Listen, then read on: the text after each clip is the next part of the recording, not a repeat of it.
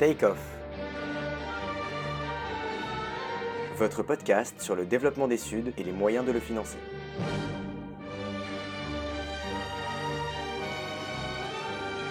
En partenariat avec l'Institut Louis Bachelier.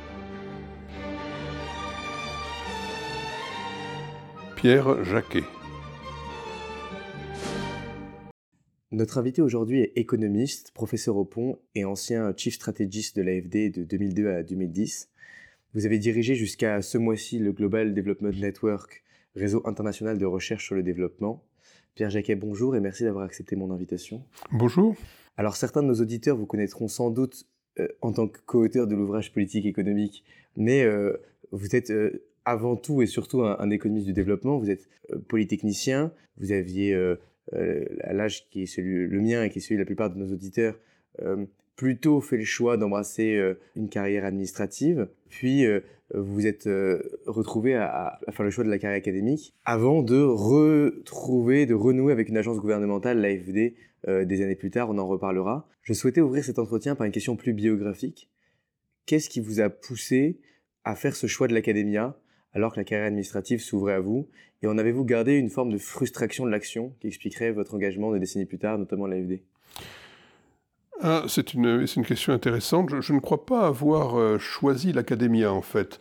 J'ai choisi l'approfondissement de la, connaissance parce que euh, je, je, je, pense que la, la clé de l'action, c'est aussi la réflexion préalable à l'action.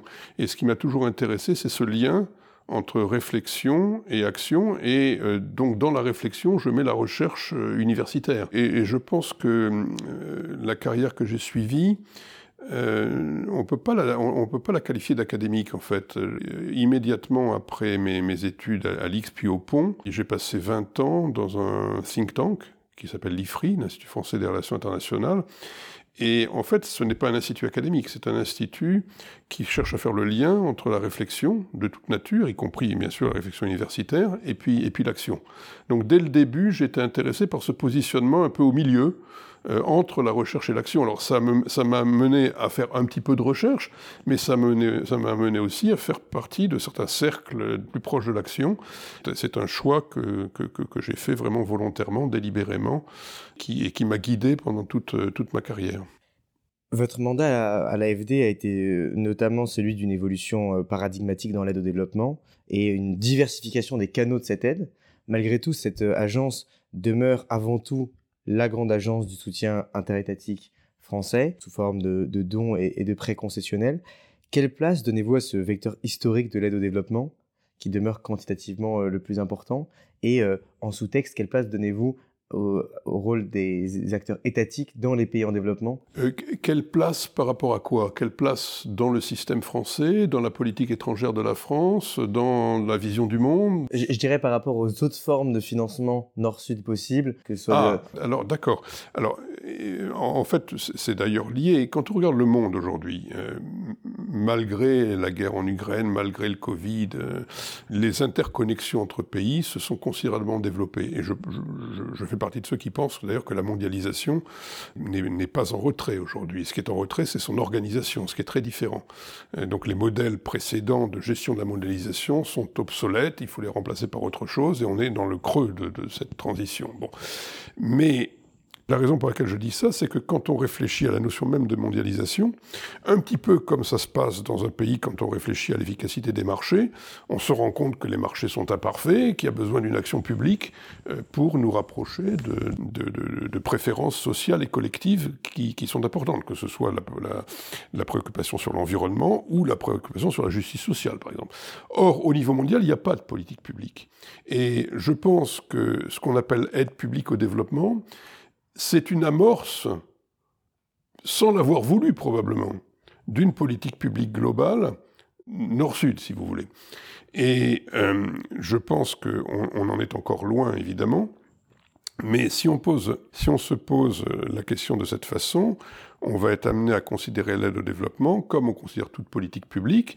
Elle va avoir trois grands types d'effets. Un effet d'allocation des ressources, donc les marchés privés ne fonctionnent pas très bien pas assez de capitaux privés vont dans les pays en développement spontanément, donc l'aide publique peut contribuer à corriger euh, cette défaillance de marché. Euh, une deuxième, euh, un deuxième rôle des politiques publiques, c'est la, la, la, gestion du cycle, hein, donc la fonction de stabilisation. Et on voit bien que l'aide au développement joue un rôle majeur en réponse aux crises pas suffisamment, mais elle joue quand même un rôle très, très important. Puis le troisième rôle de la politique publique, c'est un rôle de solidarité, donc de redistribution, et euh, c'est aussi une façon de voir euh, l'aide au développement. Ces trois rôles sont très importants. Et j'ajoute que quand on met l'accent sur l'efficacité de l'aide au développement, on pense pratiquement uniquement au rôle d'allocation des ressources. Or, il y a les deux autres rôles qui sont très importants aussi et qui suggèrent qu'on devrait mesurer l'efficacité certainement différemment euh, de, ce que l'on cherche à faire, qui est le lien entre aide au développement et croissance, si vous voulez. Donc voilà comment je vois l'aide publique au développement. Donc c'est quelque chose qui est à côté des flux privés, mais on ne devrait pas la considérer comme totalement à côté. C'est quelque chose qui peut s'appuyer sur les flux privés et, et, aider à les orienter. Il y a, il y a à, cet égard, je crois que pour ce qui concerne la dimension de solidarité, elle est essentielle et, euh, je pense que les, pays du Nord, malgré euh, des cibles de transfert qui ne sont pas atteintes, et on aura l'occasion d'en reparler, en ont pris conscience. Il y a quand même euh, une critique qui tend à émerger depuis les années 2000 sur une forme de dépendance que créerait cette aide au développement. À cet égard, il y a une économiste zambienne, Dembisa Moyo, d'orientation très libérale, mais qui s'est faite l'avocate de cette opinion-là en expliquant, euh, en faisant la liste euh, à la prévère de tous les effets sur évaluation de la monnaie, corruption, inefficacité de l'investissement public, etc. Mais quand on met de côté ce, ce réquisitoire, de manière générale, on peut quand même tout de même considérer que cette aide qui a été conçue comme une aide transitoire dure, qu'elle représente dans plusieurs pays, y compris d'Afrique, une part très substantielle du budget de l'État, et en même temps qu'elle est nécessaire pour euh, ces États pour déployer les politiques publiques euh, dont les pays ont besoin. Après quelques décennies dans ce domaine, quelles sont vos, convictions en la matière? Comment euh, aligner les objectifs de l'aide au développement tout en essayant de limiter les effets pervers? Alors, tout d'abord, ce que vous avez dit sur la solidarité, c'est un, vieux débat qui ne porte pas seulement sur les pays en développement. C'est le même argument qui consiste à dire, bah, quand on aide les, chômeurs, on les habitue à rester chômeurs, on crée de la dépendance. Je crois en effet qu'il y a toujours un risque de dépendance, et c'est l'aléa moral hein, de, de, de, l'aide au développement. Euh, je pense qu'il ne faut pas surestimer la valeur de cet argument. Et je crois que la solidarité, c'est un, une valeur extrêmement importante euh, et, qu'il faut mettre en œuvre. Et donc, votre question m'amène plutôt à parler non pas du principe même, mais des modalités de sa mise en œuvre. Et dans les modalités de mise en œuvre de l'aide au développement, je crois, oui, en effet, il faut constamment faire attention à la dépendance que l'on crée. Euh, et, peut-être qu'on n'y porte pas assez attention. Euh, par exemple, quand on va construire une école, eh bien, il faut systématiquement aider le pays à générer les ressources par lui-même qui vont ensuite y permettre de payer les enseignants, de payer les frais de fonctionnement, de payer les frais de maintenance, etc des choses qu'on ne fait pas toujours suffisamment. Quand on construit une route, il faut aussi euh, donner au pays les moyens de créer des structures administratives qui vont permettre de maintenir la route, de l'entretenir, etc. Sinon, on va observer ce qu'on a pu observer dans un certain nombre de pays, c'est qu'on construit une route, euh, et puis un an après, la route est bousillée parce qu'il n'y a, pas eu contrôle des chargements d'essieux qui passaient, et il n'y avait pas l'entretien qui suivait, etc. C'est une question de compréhension, c'est l'idée que on aide à la mise en place d'infrastructures et de politiques publiques qui ensuite ne peuvent survivre que si elles sont financées localement. Et on ne porte peut-être pas assez attention à ce qu'on appelle aujourd'hui la mobilisation des ressources locales, c'est-à-dire la, constitution euh, des capacités locales de génération de ressources. Et, ça, je pense que c'est quelque chose qui est très très important, qui devrait être un objectif de l'aide au développement. Et donc vous avez raison, oui, l'aide doit être pensée comme provisoire. En fait, euh, c'est un peu plus complexe. Si on croit à ce que j'ai dit tout à l'heure, qui est qu'il y a besoin d'assurer au niveau mondial trois grandes fonctions de politique publique qui ne sont pas assurées spontanément parce qu'il n'y a pas de gouvernement mondial, qui sont les fonctions de solidarité, de redistribution, euh, d'efficacité de, de, dans l'allocation des ressources et puis de stabilisation lors des crises, ces trois fonctions, elles resteront quoi qu'il arrive. Donc, il y aura toujours besoin de solidarité, il y aura toujours besoin d'aide au développement. Et donc, c'est pas transitoire, cette histoire. Il y, a, il y a un aspect solidarité qui est qui est permanent. En revanche, il faut les bénéficiaires veiller... qui peuvent changer. Voilà, exactement. Il faut veiller à ce, que à ce que cette solidarité ne crée pas de dépendance. Donc ne crée pas un bénéficiaire permanent. Et ça amène à réfléchir probablement beaucoup plus aux modalités de l'aide qu'au principe même de l'aide. Et moi, je ne suis pas convaincu, quand je lis des choses critiques de l'aide au développement, sur ce thème-là. Parce que je pense que ce n'est pas parce que dans le passé, on a peut-être fait des erreurs, c'est plus compliqué que ça, je pense aussi d'ailleurs. On a peut-être fait des erreurs en matière de modalités de l'aide, c'est pas pour ça qu'il faut jeter l'aide. Justement, sur cette question des modalités, euh, et quand on prend le sujet de l'aide publique au développement au sens large, c'est-à-dire pour nos auditeurs, euh, à la fois l'aide bilatérale apportée directement par les agences de développement euh, des pays du Nord et les contributions de ces agences aux organisations internationales type Banque mondiale. il y a de nombreux débats qui animent la communauté internationale intellectuelle d'une part et les praticiens d'autre part sur les modalités que doit avoir cette aide et le rapport qu'il doit entretenir à une efficacité observable de court terme et euh, à une sorte de, primat de l'empirie. Euh, quel est de ce point de vue-là votre, votre regard euh, là-dessus et, si, on, si on articule les trois fonctions que vous avez listées, comment cette approche empirique permet à la fois d'être plus efficace et en même temps de permettre une solidarité de long terme et une, une stabilité? Alors, d'abord, je ne voudrais pas être mal compris. Je, crois beaucoup euh, à l'empirie et je crois beaucoup euh, au souci d'efficacité, de mesure des résultats, à condition que ça ne devienne pas euh, une contrainte idéologique. Alors, cela étant dit, je crois aussi beaucoup à quelque chose qui peut paraître contradictoire, qui est au rôle du politique. Parce qu'on a tendance à croire dans le monde que l'efficacité revient à dépolitiser les choses. Je crois que c'est une grave erreur et que quand on fait ça, d'ailleurs on le voit bien aujourd'hui, la politique revient au galop. L'aide est une politique politique. Euh, et, la raison en est simple, c'est que c'est l'argent du contribuable. L'utilisation de l'argent contribuable, c'est un choix politique majeur. Et d'ailleurs, si on, euh, d'ailleurs, le contribuable, à un moment donné, sait que son argent est utilisé et, va y voir un intérêt politique. Il ne faut pas le nier. Il faut au contraire chercher à, définir correctement cet intérêt politique, ce qu'on n'a pas toujours fait. Par exemple, dans les différents pays donateurs, l'aspect politique de l'aide a été assimilé aux intérêts des exportateurs. Ce qui est assez curieux, parce qu'il y a d'autres choses dans la société que des entreprises qui exportent. Il y a aussi des consommateurs qui consomment, et il y a des individus qui ont un sens de la solidarité, y compris international.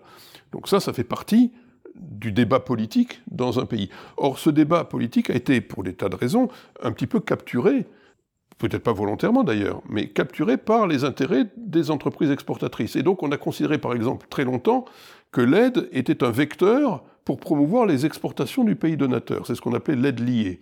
Alors, on n'est plus tout à fait dans le même schéma, puisque aujourd'hui, l'aide liée n'est plus euh, dans, les, dans les normes définies par le, comité d'aide au développement de, de, de l'OCDE. Mais malgré tout, ça reste un petit peu là. On entend souvent dans le débat sur l'aide au développement, qu'est-ce que ça nous rapporte à nous Français d'aider les pays pauvres?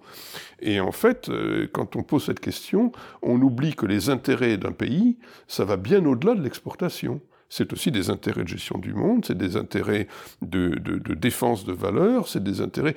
Mais, c'est de la politique noble. Et l'aide au développement est l'une des monnaies de cette politique noble. Et il ne faut pas aller contre ça. Et je, crois qu'une des, erreurs faites dans les débats sur la politique publique en général, la politique économique en particulier, et certainement l'aide au développement, a été de ne voir l'efficacité que sous des aspects purement techniques et, technocratiques. je crois que quand on fait ça, on passe à côté de la nature profonde de l'objet. Et justement, cette question de la coalition politique ou de l'opinion publique euh, du, au Nord, elle est, elle est, fondamentale, y compris parce qu'elle détermine les moyens qui y sont alloués. Euh, vous avez ce premier discours qui est un discours très utilitariste. Euh, on y va, mais alors comment maximiser le retour sur investissement, non pas en termes de développement, mais pour, le, pour celui qui donne. Et l'autre discours qui est son symétrique, qui est de dire on y va que pour euh, des intérêts privés.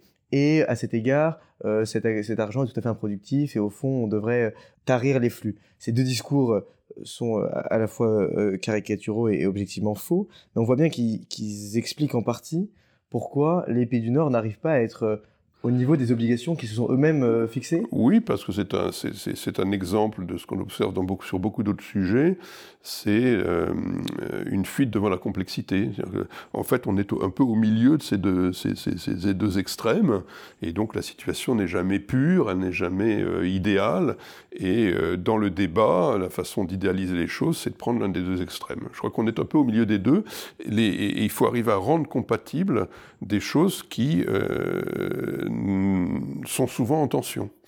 Avoir un discours euh, qui politise cette aide en en reconnaissant la portée politique, tout en ayant une exception large du terme politique qui permet d'intégrer la solidarité et le et, l'efficacité. Et l'efficacité. Oui, oui. Et, donc, euh, je, crois qu'en effet, que si on veut aider au développement, ben, il faut accepter d'aider, et puis il faut que derrière que ça contribue au développement. Euh, mais il ne faut pas définir le développement de façon purement technique et technocratique. Le développement, c'est quelque, c'est un processus humain, c'est un processus social, c'est un processus politique. Et euh, il faut en laisser la maîtrise aux pays dont on veut aider le développement, parce que c'est pas nous qui allons développer les pays pauvres. Donc il faut accepter cette tension permanente qui est que euh, il est tout à fait euh, souhaitable, à mon avis, au niveau individuel, collectif, national, mondial, d'aider les pays pauvres. Euh, ça va, c'est une question d'ailleurs, un, de valeur, de solidarité, puis deux, c'est une question d'efficacité économique et politique euh, au, niveau, au niveau mondial. On a, on a besoin de pays amis, on a besoin que leur économie aille bien, ça, ça nous rendra service. Euh, c'est un petit peu comme les, les, le, plan Marshall, à travers lequel les, les États-Unis ont aidé l'Europe à se développer après la Seconde Guerre mondiale. C'était un, pro, un projet politique profondément politique et qui allait dans le sens des intérêts américains bien définis. Bon, bah ça nous a rendu service aussi. Et, je crois que c'est ça qui, c'est qu'il faut arriver à, mettre en œuvre à travers l'aide au développement. D'un point de vue de la terminologie, c'est assez intéressant d'ailleurs. Le terme d'aide euh, est, tout à fait euh, discuté et, notamment euh, certains analystes analysent le succès de la Chine en Afrique euh, par sa capacité à avoir une rhétorique qui est plutôt fondée sur le progrès commun et sur un dialogue perçu comme sud-sud avec toutes les caveats qu'il faudrait y placer. Les accords d'Addis Ababa en 2015, euh, qui avaient été évoqués par euh, Bertrand Badré dans un épisode précédent, portaient cette ambition d'une approche plus partenariale et fondée plutôt sur la capacité à lever la contrainte sur des brevets, à apporter des financements tout en laissant la, décision politique au Sud. Quel regard portez-vous à la fois sur euh, cette évolution euh, dans la terminologie et sur la capacité euh, réelle du consensus multilatéral à faire sa mue vers une approche plus partenariale Alors, moi, je, je, je, pense que là, c'est intéressant de réfléchir à la terminologie.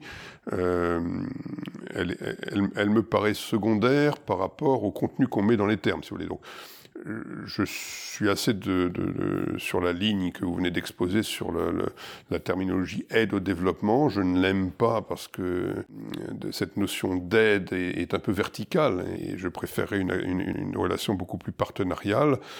En même temps, on pourrait dire, peu importe la terminologie, si le contenu euh, va dans le bon sens. Et donc, je crois qu'il ne faut pas euh, détourner l'énergie d'une réflexion sur les modalités, le principe et les objectifs de ce qu'on appelle l'aide vers un débat sur comment faut-il l'appeler pour que ça corresponde à ce qu'on voudrait faire après. Euh, donc on peut parler de partenariat pour le développement, de financement du développement, très bien. Euh, mais si on ne change pas ce qu'il y a derrière, euh, on n'aura pas progressé. Donc il ne faut pas que le débat de terminologie absorbe nos énergies. Et je suis moi en effet très favorable à l'idée partenariale. Il ne faut pas se cacher que c'est difficile. C'est facile d'être partenaire avec des pays dans lesquels il y a une administration publique forte, un gouvernement fort, euh, qui ne sont d'ailleurs peut-être pas les pays les plus démocratiques. Donc il faut faire attention aussi à ça. Quand on va vers des pays euh, qui sont dans une situation fragile, qui ont des gouvernements faibles, corrompus, etc., qu'est-ce qu'on appelle partenariat? Avec qui on le monte? C'est compliqué. Et donc, euh, on peut être d'accord sur les principes et puis ensuite peiner à trouver les modalités. Mais là encore, on ne va pas jeter le bébé avec l'eau du bain. Le fait qu'on ait du mal à trouver les bonnes modalités ne veut pas dire qu'il ne faut pas s'y atteler. Il faut simplement ben, continuer à réfléchir sans arrêt sur les modalités de l'action, euh, en étant gouverné par ce souci d'efficacité au sens large dont on parlait tout à l'heure. Il y a, je ne sais pas si François Bourguignon a eu l'occasion de vous en parler, mais il y a, un paradoxe micro-macro dans l'aide. Euh, quand on va voir sur le terrain des projets particuliers d'aide au développement, la plupart du temps, on est assez impressionné par ce qu'ils ont réussi à faire pour, les, pour le, le, voisinage immédiat du projet, euh, pour un certain objet de production, en général, les projets marchent. Mais ils ne se reflètent pas dans les statistiques nationales. Ben, on le voit pas dans les statistiques macro parce qu'en en fait la croissance c'est une chimie complexe euh, qui est qui, qui alors elle n'est pas aléatoire mais on ne sait pas bien ce qui va ce qui va faire en sorte que tout va marcher en même temps. La croissance, c'est quand tous les secteurs marchent en même temps. Mais quand on a aidé quelque chose dans un secteur particulier à fonctionner, ben on n'a pas résolu ce problème de croissance. Et, donc il y, a un paradoxe micro-macro, et, peut-être qu'on on attend trop de l'aide au développement. D'ailleurs, en termes de financement, euh, l'aide au développement est très très inférieure euh, à l'épargne nationale euh, dans les pays. Et, donc on ne peut pas attendre de l'aide tout d'un coup qu'elle résolve les problèmes de croissance des, pays. Est-ce que au-delà de ce changement de terminologie, vous, en tant qu'observateur de, ce champ, vous percevez une volonté réelle de la part des organisations internationales de faire évoluer leur paradigme, ou est-ce qu'on est plutôt dans une approche de communication qui est en partie sans substance? Euh, je crois que les agences internationales, en tout cas celles que je connais, ont un, souci réel de bien faire les choses. Euh, moi, je suis très impressionné. C'est dans ce sens-là que ce sont de très belles maisons. On parlait de l'AFD tout à l'heure, c'est une maison magnifique. C'est une maison magnifique parce que les gens qui y travaillent euh, sont habités par cet objectif de bien organiser la solidarité. Et, et c'est formidable en termes d'esprit collectif que ça crée au sein d'une organisation c'est vrai dans la plupart des maisons d'aide au développement euh, que j'ai rencontrées. Alors simplement, derrière euh, cette, cette mission euh, qui, qui, à mon avis, habite ces institutions, il ne faut pas se cacher qu'il y a beaucoup de contraintes. Il y a une contrainte d'obtenir assez de ressources pour la mettre en œuvre. Il y a une contrainte que ça corresponde ensuite aux normes de mesure internationales qui ont été élaborées. Par exemple, l'aide au développement, c'est une définition assez précise qui est contrôlée par l'OCDE. Tous les flux financiers qui pourraient aider au développement mais qui ne correspondent pas à cette définition ne seront pas comptés comme aide au développement. Et donc, un pays donateur hésitera à les mettre en œuvre parce qu'il a besoin de communiquer sur son chiffre d'aide au développement. Donc, ensuite, ça c'est une deuxième contrainte. Il y a une troisième contrainte qui est une contrainte de déboursement annuel parce qu'on regarde les comptes annuellement. Et il y a en général une grande différence entre les engagements qui sont pris par les institutions d'aider, puis la mise en œuvre de ces engagements qui peut buter sur des tas de contraintes pratiques, qui fait que les déboursements correspondant aux engagements sont souvent retardés de plusieurs mois. Et donc, euh, si une organisation veut justifier son budget, elle doit montrer qu'elle dépense les sous. Donc il y a une pression permanente à dépenser, alors même que euh, dans certains cas, ben, on, a, on, a, raison de ne pas dépenser immédiatement ce sur quoi on s'est engagé, parce que les conditions ne sont pas encore réunies pour que l'engagement soit efficace. Vous évoquiez euh, l'AFD. Son patron actuel, Rémi Rioux, s'est engagé il y a quelques mois dans un article publié par Le Grand Continent pour une réforme de, de, de l'aide publique au développement. Et euh, ça rejoint un peu la, typologie que vous dressiez. Ça, au fond, son diagnostic, c'est de dire on a un seul instrument de politique publique qui poursuit plusieurs euh, objectifs, ce qui crée beaucoup d'aléas de, morales et de conflits d'efficacité dans, dans, son évaluation. Et donc, il faudrait au fond spécialiser les, les, instruments, avoir un instrument de pure solidarité centré sur les pays les moins avancés, non conditionnel, et avoir un instrument euh, essentiellement centré sur la réalisation des ODD euh, avec euh, beaucoup d'évaluation, un angle soutenabilité qui est fort et qui inclurait aussi une partie de, de l'aide à la résilience contre le changement climatique. Est-ce que cette proposition de segmenter l'aide au développement vous paraît fertile? Oui, euh, jusqu'à un certain point, parce que euh, dans, les, dans, les trois fonctions que je décrivais tout à l'heure, hein, pour reprendre un petit peu ce, ce, modèle de politique publique, euh, stabilisation, redistribution et allocation des, des, ressources, on observe que les instruments qui sont mis en œuvre dans chacun des trois ont un impact sur les autres. Par exemple, en France, quand on fait de la solidarité, on va avoir une influence sur l'allocation des ressources. Quand on travaille sur l'allocation des ressources, euh, par la taxation par exemple, ben, on a un impact sur la redistribution, etc. Donc les, trois fonctions ne sont pas dans des réservoirs étanches, elles communiquent entre elles. Donc, donc oui, je suis tout à fait d'accord euh, qu'on fasse une séparation un peu conceptuelle entre ces différentes fonctions, y compris dans le domaine de l'aide au développement. Euh, et ça me paraît utile parce que ça peut amener encore une fois à, à avoir des approches d'efficacité qui vont être différentes suivant les trois, les trois fonctions et ce qu'on en attend. Mais il faut faire attention à euh, ne pas considérer ces, trois ces trois domaines, ou ces deux domaines, suivant la répartition qu'on veut faire, comme étant euh, étanches et, et non communicants, parce qu'on fera une erreur. Et justement, pour euh, faire euh, la démonstration de la complexité de, des différents canaux d'aide. Euh, il y a une institution qui fait partie du groupe AFD qui s'est particulièrement développée, qui préexistait, mais qui s'est particulièrement développée pendant la période où, vous étiez dans le comité de direction, qui est Proparco qui est une banque d'investissement et qui s'appuie sur la thèse qu'il faut diversifier les canaux de l'aide, y compris avoir des mécanismes plus axé sur euh, le développement du secteur privé, avec de l'investissement, du partage du risque et des mécanismes de garantie. Est-ce que euh, c'est ça la, frontière de l'innovation à la matière? C'est euh, une, des, une des frontières, mais qui a été déjà, d'une certaine façon, franchie par beaucoup d'institutions. C'est la reconnaissance que le financement du secteur privé est une des composantes majeures du développement. Et on peut le faire à partir d'institutions publiques, parce que euh, ces institutions publiques euh, parviennent à orienter les investissements du secteur privé dans des domaines qui ont un impact public fort. Et euh, Proparco ne finance pas la même chose que des, fonds privés. Euh, Proparco va faire attention à la qualité sociale et environnementale des projets euh, financés. Et donc moi je crois que c'est une des frontières qui a été, qui a été, qui a été je crois, assez, assez, assez franchie, qui a été une priorité d'ailleurs de beaucoup d'institutions. Euh, mais c'est pas la seule. La frontière suivante, c'est de se dire, mais c'est un, peu le même débat sur ce raisonnement en silo. Et le raisonnement en silo, c'est privé et public. Et donc il y a l'aide publique et puis il y a les financements privés. Alors, ce qu'on vient de dire, ce Proparco montre qu'il y a déjà une première interaction entre les deux, mais on peut aller plus loin. Et on pourrait se dire, et c'est ce qu'on appelle le, merging, hein, c'est un mot horrible euh, d'anglais, mais euh, c'est le mélange en quelque sorte entre l'argent public et, et l'argent privé. Et je crois que la, frontière qui reste encore à, à, la fois à définir et à franchir, c'est à se dire, il y a beaucoup de choses que l'argent public peut faire pour orienter les investissements. Et on est au début de tout ça. Et plutôt que de dire on va concevoir l'aide publique par elle-même parce qu'elle peut faire, considérons-la comme catalyste des choses. Donc on va mettre un peu d'argent public, et puis cet argent public va euh, avoir un effet de levier sur tout un tas de choix et d'investissements qui n'auraient pas été possibles s'il n'y avait pas eu l'argent public.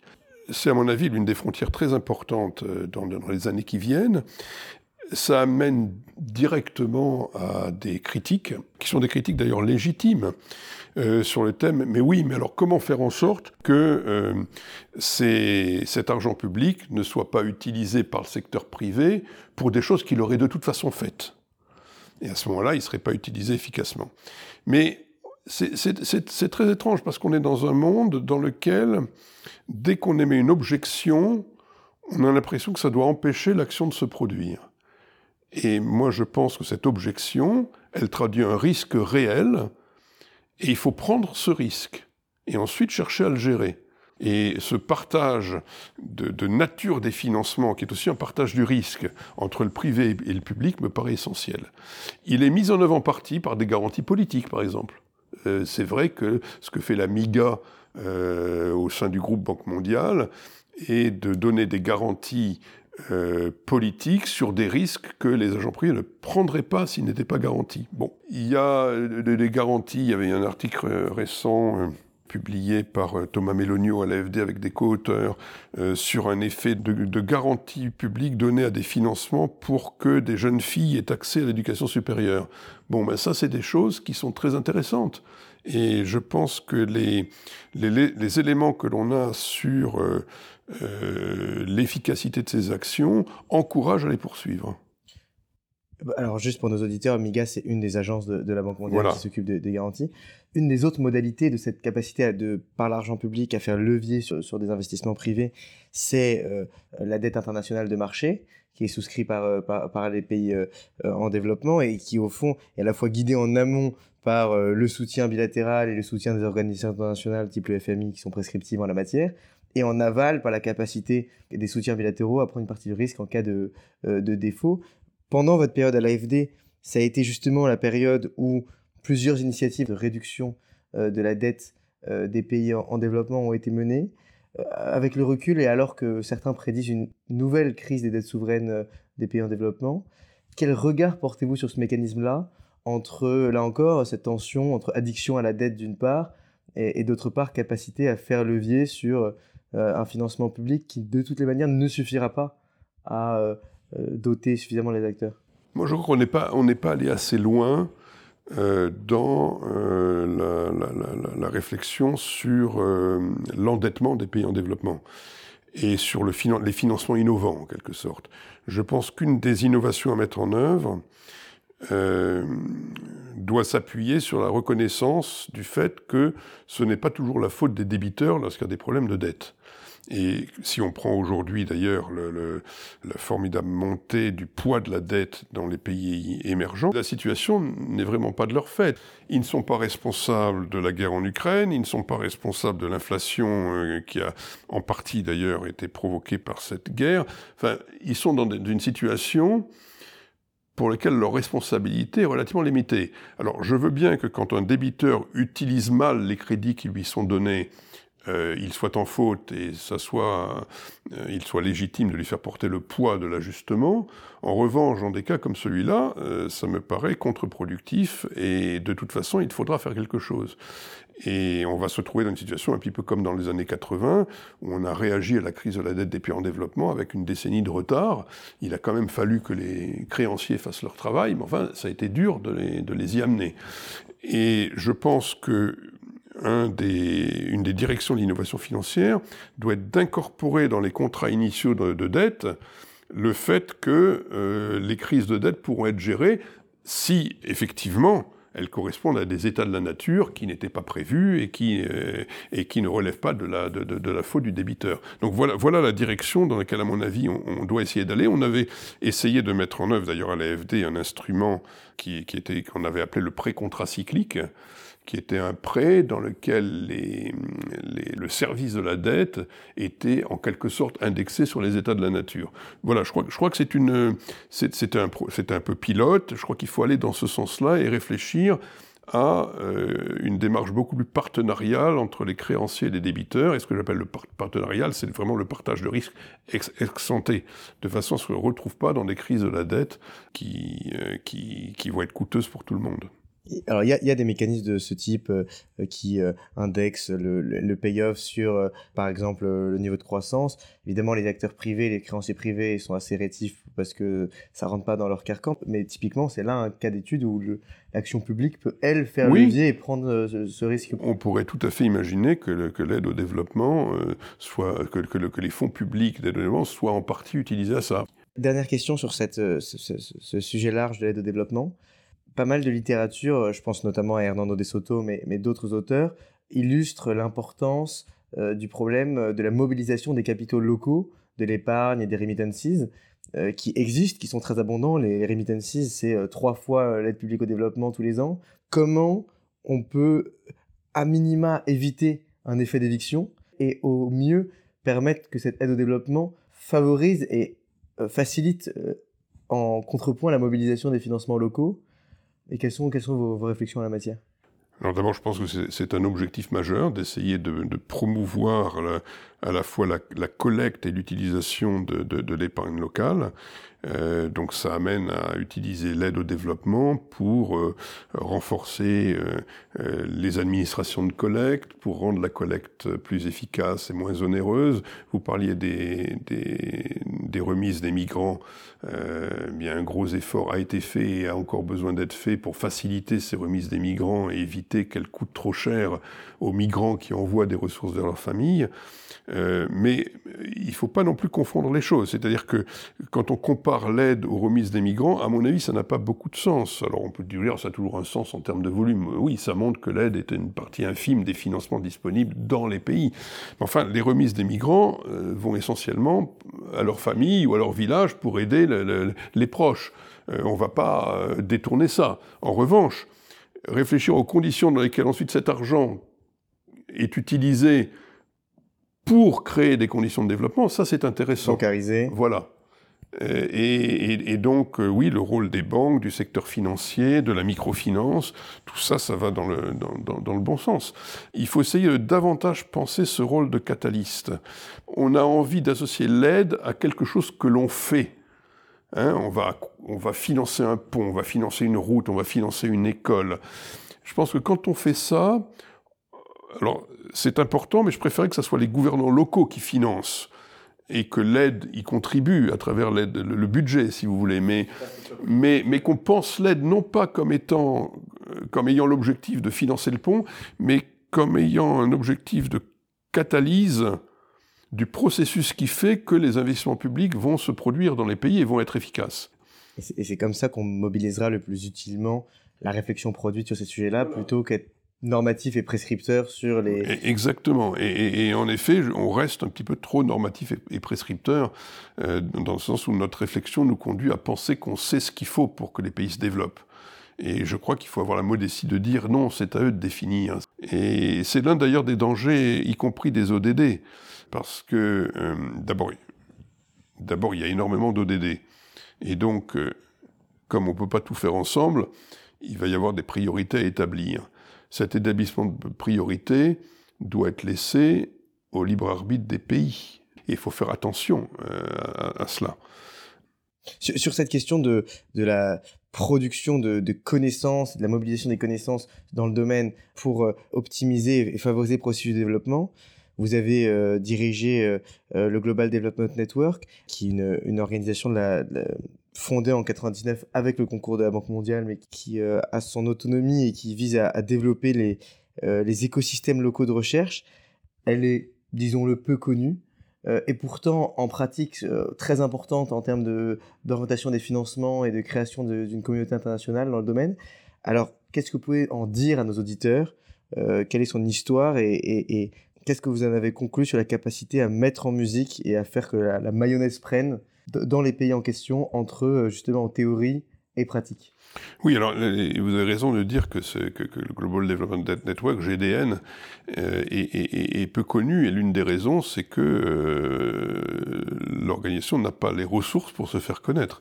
C'est une organisation qui est sans arrêt en train d'essayer de collecter des ressources pour mettre en œuvre sa mission et il y a énormément de contraintes derrière cette collecte de ressources. Et c'est vrai que l'organisation a très peu de ressources à, dédier aux opérations de communication qui pourraient faire qu'elle puisse être mieux connue. On y travaille en quelque sorte, et, mon successeur y travaillera aussi. La mission, elle, vient d'une réflexion conduite par euh, Joseph Stiglitz, qui à l'époque était chef économiste de la Banque mondiale à la fin des années 90. Et il avait une démarche, euh, à mon avis, très, très intéressante et qui reste très actuelle, qui était de dire la connaissance scientifique sur le développement, comme d'ailleurs toute connaissance scientifique, c'est un bien public mondial. Mais l'utilisation de la connaissance scientifique pour se développer, ce n'est plus un bien public mondial, c'est un bien local. Et d'ailleurs, ce n'est plus un bien scientifique. L'utilisation de la connaissance scientifique, c'est un processus qui est politique et social, et qui est ancré dans un environnement donné. Et donc, si on croit que la connaissance scientifique est importante pour l'action, et notamment pour le développement, il faut se demander quelles sont les conditions de son utilisation dans les pays en développement.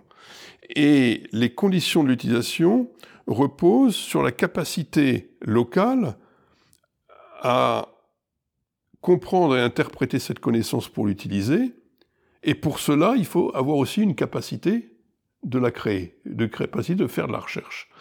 Et donc, toute l'idée de, de, GDN au départ, c'était de renforcer la capacité de recherche dans les pays en développement, à la fois pour des raisons de diversité de la création des connaissances, d'ancrage dans l'environnement local, euh, culturel, historique, social, etc., sans lequel la connaissance euh, aura moins d'utilité, et puis de capacité d'utiliser cette connaissance par la connaissance des mécanismes de recherche qui fera qu'on sera capable de comprendre un papier de recherche, de l'interpréter, d'en tirer les conclusions, etc.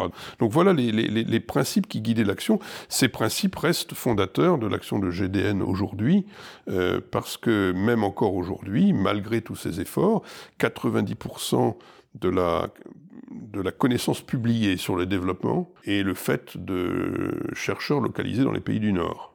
On ne peut pas sans arrêt leur dire reposez-vous sur les conseils donnés à l'extérieur. Ça ne marche pas. Pour des raisons de légitimité de la connaissance, qui sont importantes non pas pour la connaissance elle-même, mais dès qu'on l'utilise, le besoin de, de savoir d'où elle vient est fondamental pour des raisons d'applicabilité, de, de, en quelque sorte, liées à l'environnement local.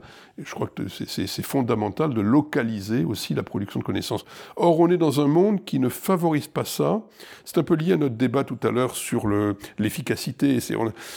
On a aujourd'hui les sources de financement de la recherche se préoccupent de l'efficacité de la recherche et elles définissent l'efficacité de la recherche sur des bases très utilitaristes. Il faut que la recherche propose des solutions. Si on croit que le rôle de la recherche est de proposer des solutions, alors il faut la localiser là où, elle, là où sont les, les, meilleures capacités, donc dans les grandes universités américaines ou européennes, etc. Et donc euh, il faut sortir il ne faut pas exclure cette vision de la recherche, une vision euh, d'élite euh, et, utilitariste, mais il faut considérer que c'est une partie simplement du rôle de la recherche et qu'il faut aller au-delà et concevoir aussi la recherche comme un processus de réflexion permanent sur les problèmes de développement, en l'occurrence, qui doit être conduit localement il y, a plusieurs euh, euh, niveaux d'arguments dans, ce que vous dites. D'une part, euh, vous mettez en avant l'efficience écosystémique, l'applicabilité, parce que la recherche sera spécifique, parce que les hommes politiques, en tout cas les décideurs politiques et les chercheurs auront une, langue et une culture commune. Il y a un niveau de légitimité, d'ownership, de capacité à, à s'approprier ces sujets-là et et à être euh, l'acteur de son propre, propre développement. Il y a un troisième niveau qui m'intéresse et sur lequel je voulais euh, euh, solliciter votre vue. Est-ce aussi dans la réflexion de GDN et dans les objectifs qui sont poursuivis, une manière de structurer une société civile et une opinion publique qui peut aussi jouer le rôle de critique parce qu'elle prend conscience de ces enjeux-là? Alors, il, n'est pas dans la vocation de GDN d'intervenir sur les modalités de développement dans les différents pays, hein. mais, euh, mais là où vous avez vraiment raison, c'est que cette euh, vision du rôle de la recherche est essentielle au débat démocratique. Et moi, je crois au débat informé. Je crois qu'un papier de recherche donné, euh, tout excellent soit-il, peut conduire à différentes formes d'interprétation, de définition des priorités et donc d'action. Et donc je crois qu'il y a une distance entre ce que dit un chercheur et euh, la façon dont les messages tirés de la recherche vont être utilisés par, les, par le débat public et les décideurs. Donc oui, développer la recherche locale, ça permet aussi de développer localement, on l'espère, un débat informé sur les grands problèmes de développement auxquels font face les différents pays. Et ça, c'est une contribution, à mon avis, essentielle à la, démocratie. Oui, c'est un aspect très très important du rôle de la recherche qui n'est pas assez mis en avant. Et au contraire d'ailleurs, euh, on va même dans le sens contraire. Vous savez, quand on défend l'idée que la recherche donne les solutions, euh, on supprime le débat, puisque les solutions sont là. Donc il faut accepter ce rôle d'interprétation qui fait le lien entre la recherche et l'action. Il est essentiel. La recherche, ce n'est pas l'action. Or, souvent, dans la démarche utilitariste, on a tendance à confondre les deux parce qu'on pense que la recherche va nous dire comment agir. Euh, vous avez proposé euh, récemment un papier en honneur de, du professeur euh, Alan Winters, où vous développez ces, thèmes-là et, et, vous montrez que ce n'est pas que un savoir impersonnel décontextualisé, que la recherche en particulier en économie et développement, c'est aussi une praxis. Comment, et je ne dis pas que c'est ce que vous dites, mais comment faire en sorte de ne pas non plus tomber dans un discours qui supprimerait l'objectivité de la production, la réfutabilité de la production universitaire au profit, au fond, de, d'une approche qui serait subjective, singulière et euh, euh, qui serait très dans un paradigme presque culturaliste où chacun aurait sa recherche. Là, on, est au cœur de, du problème de la recherche en général. Hein. Je crois que la, la, seule façon de traiter ce problème-là, c'est le souci de qualité scientifique des travaux. Euh, mais faut pas se leurrer. Euh, vous avez du, de la subjectivité partout. Dans le choix des thèmes, par exemple. Un choix, c'est subjectif. Euh, et aujourd'hui, d'ailleurs, les chercheurs de paix en développement, euh, ben, ils sont obnubilés à juste titre par leurs enjeux de carrière de chercheurs. Donc, ils vont choisir les thèmes et les méthodes pour les traiter qui plaisent à la communauté internationale. Euh, c'est quelque chose qui va à l'encontre de l'efficacité même qu'on pourrait estimer importante de la recherche sur le développement pour le développement de leur propre pays. Et cette tension, elle sera toujours là. Mais la façon de la traiter, ben, c'est d'avoir des garde-fous. Et un des garde-fous, c'est euh, la rigueur scientifique, c'est euh, la qualité, c'est le contrôle de qualité. Et je pense que c'est un des domaines dans lequel euh, nous essayons de faire les choses très sérieusement à GDN. Ce qui n'empêche pas de, de maintenir euh, une recherche euh, très fondamental, très macro, ah, très théorique. Oui, oui, mais, mais, là, là, on revient à la notion d'utilitarisme. Je crois que c'est une erreur de vouloir que la recherche scientifique, y compris en sciences humaines, euh, soit, soit, ait une utilité euh, immédiate. Donc je crois, qu'il faut accepter que la connaissance n'est pas, euh, ne doit pas être trop dirigée. Ça empêche pas. Donc, dans la production de connaissances, il y a, deux dimensions complémentaires euh, qui sont parfois imbriquées, mais pas toujours. Il y a ce que vous appelez la recherche fondamentale et puis la recherche appliquée. Les deux sont importantes. C'est vrai que GDN agit plutôt du côté recherche appliquée, mais, mais certainement pas contre la recherche fondamentale.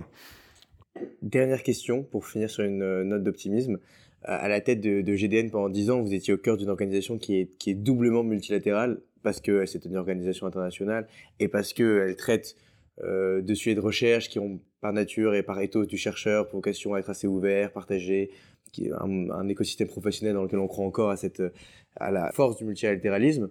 Euh, Bertrand Badré, dans un épisode précédent de ce podcast, parlait de la crise du multilatéralisme qu'il a connue euh, à la toute fin de son mandat à la Banque mondiale et qui perdure qu'est-ce que euh, la gestion d'une organisation euh, de type euh, GDN a à, nous apprendre ou quels sont les enseignements que vous en tirez sur la manière de faire fonctionner un écosystème qui n'est pas dans lequel il existe aussi des luttes de pouvoir, des, des rapports d'intérêt, mais qui arrive à fonctionner harmonieusement dans une approche multilatérale?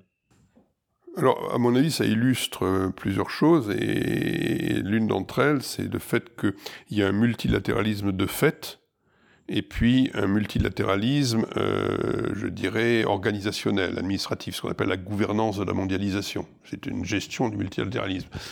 Aujourd'hui, la gestion du multilatéralisme est malade. On, le voit dans, l'adhésion de plus en plus faible euh, des, grands pays. Euh, aux institutions de gestion de la mondialisation. On le voit dans les questions existentielles sur le rôle de la Banque mondiale, du FMI, etc. Donc y a, la gestion de la mondialisation est aujourd'hui en, crise.